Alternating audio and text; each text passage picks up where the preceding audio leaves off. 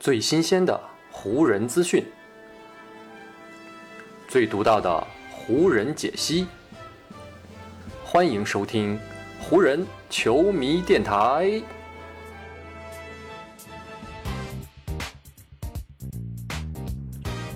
北京时间六月二十七日，欢迎各位收听全新一期的湖人总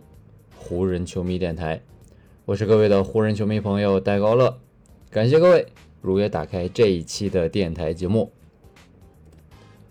当湖人本赛季的征途在常规赛结束前就已经提前宣告结束的时候呢，很多人对于这支球队的未来都感到更加的绝望。为什么这么说呢？因为湖人队的薪金空间。在目前看来呢，是已经被完全的锁死了，能够在今年夏天做出阵容调整的空间，可以说呢是几乎没有。再加上呢，湖人队在选秀大会当中也没有自己的选秀权，所以呢，很多人都觉得啊，湖人队在这个夏天将会是一潭死水这样的一个状态。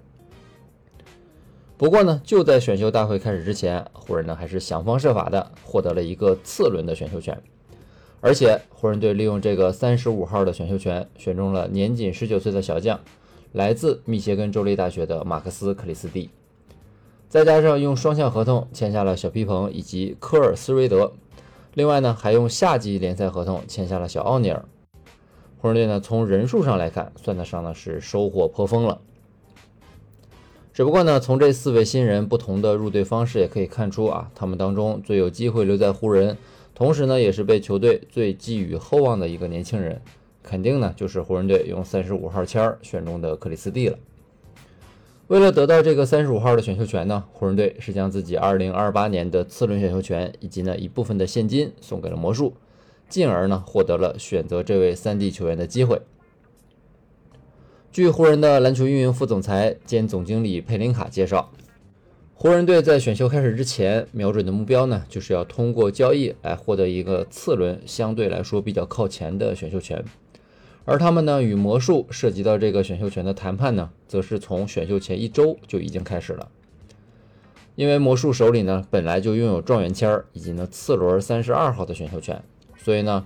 魔术最终也同意湖人队开出的这个筹码。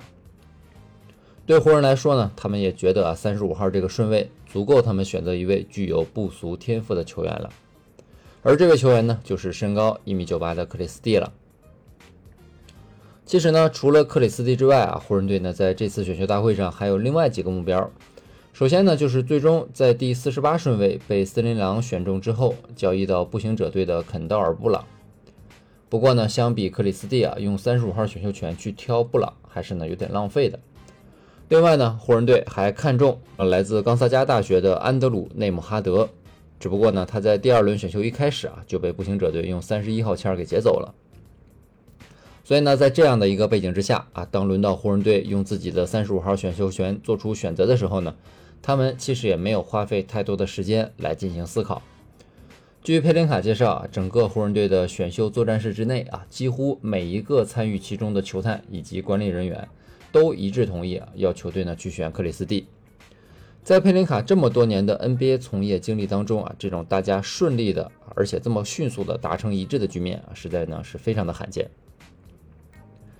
在选秀开始前，芝加哥的联合试训当中，包括佩林卡以及科克兰比斯在内的多位湖人高层，就曾经呢与克里斯蒂有过面对面的交流，也对呢这个十九岁的孩子留下了非常不错的印象。后来，克里斯蒂呢没有参加湖人队的单独试训，所以呢，这次湖人队最终选中了他，也让克里斯蒂呢感觉到是有些意外的。在此前很多的选秀预测榜单上，克里斯蒂呢在绝大多数的榜单上面预测的位置呢，基本都是在第一轮末或者呢是在第二轮初段，所以呢，湖人队最终用这个三十五号顺位来选中他，算得上是一个中规中矩的选择吧。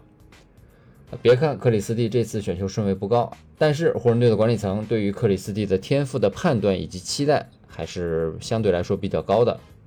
佩林卡呢，在选秀大会结束之后，当谈到克里斯蒂的时候呢，就这样说过：“我们真的觉得啊，如果克里斯蒂今年不参加选秀，而是选择回自己的学校再打一年，那等到他明年再来参加选秀的时候，他就可以轻松的进入前二十，甚至呢，可能进入到前十五顺位。所以呢。”我们最终啊能够得到他这样一位球员，而且呢还是用三十五号签选中他的啊，我们所有人都感觉到还是很不错的。其实啊，克里斯蒂之所以会被留到第三十五顺位才被选中啊，本身呢就说明他肯定是存在一定的缺点以及缺陷的，要不然呢他肯定就早早的被其他球队选中了。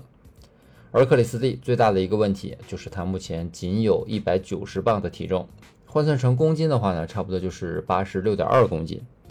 这个体重啊，加上他一米九八的身高，显然呢，距离 NBA 的对抗级别要求还是存在着不小的差距的。这个也是限制他选秀顺位的一个根本的原因。另外，克里斯蒂呢，虽然定位是一位三 D 型的侧翼球员，可是呢，在大一的整个赛季啊，他在三分线外也仅有百分之三十一点七的三分球命中率。大学球场的三分线这个距离，他尚且只有这样的命中率啊，更别说进入到 NBA 之后啊，距离更远的三分线了。不过呢，让湖人还保留着一些期待的就是，克里斯蒂在大学时代的三分命中率虽然不够高啊，但是呢，克里斯蒂并非是一个不会投篮的球员，不管呢是他的身材，还是投篮的动作，以及呢投篮的技术，都是一个天生的射手胚子。所以呢，也有很多人认为啊，克里斯蒂大一这一年的三分球命中率其实呢只是一个偶然的情况啊，并不是他稳定发挥应该达到的水准。值得一提的是啊，虽然说克里斯蒂整体的大一三分球命中率不高，但是呢，他在底角的三分球却是有百分之三十八的命中率的。我们都知道，在湖人队的进攻体系当中，詹姆斯是球队进攻发动的第一核心，而在他向篮筐发起冲击的时候呢，底角往往呢就是一个会露出机会的位置。而克里斯蒂啊，这个底角三分相对来说比较准的特质，也可能呢会在他的新秀赛季当中啊，给他增加更多的上场机会。不过呢，正是因为身体对抗上的短板，克里斯蒂呢在冲击篮筐方面能力呢是有很大的欠缺的。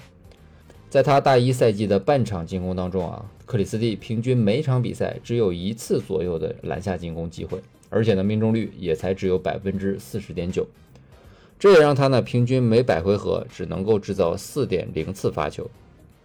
所有的这些数据都在说明啊，克里斯蒂在进攻端的这个冲击力啊，几乎呢是可以忽略不计的。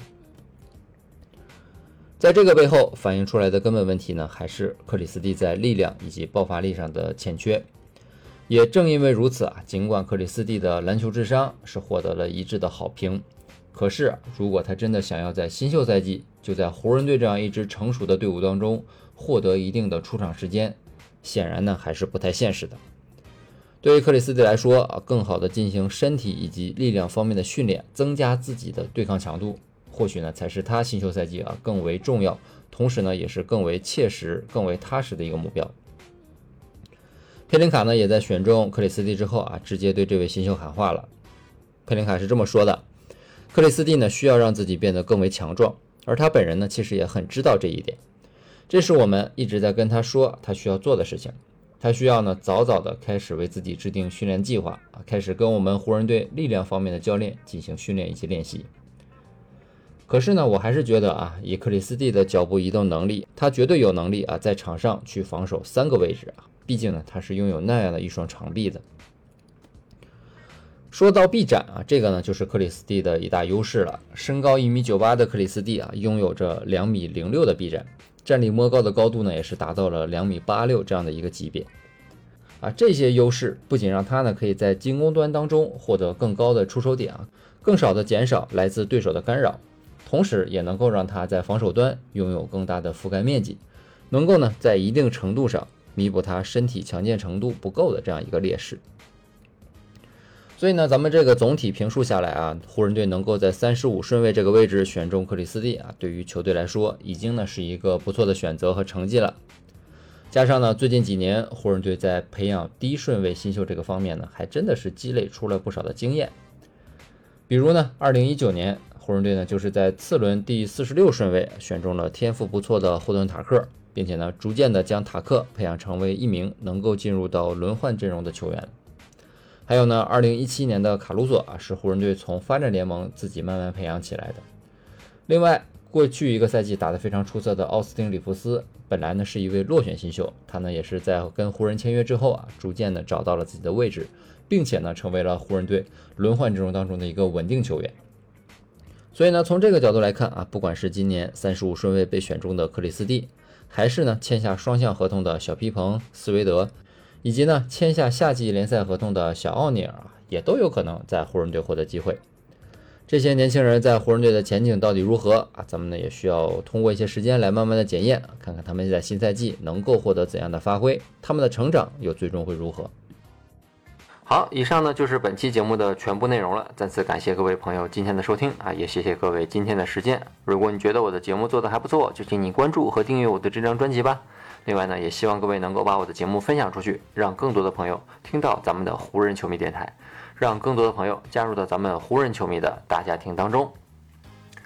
湖人本赛季的比赛虽然已经告一段落，但咱们湖人球迷电台的节目不会停歇。就让我们下一期湖人球迷电台再见吧，拜拜喽！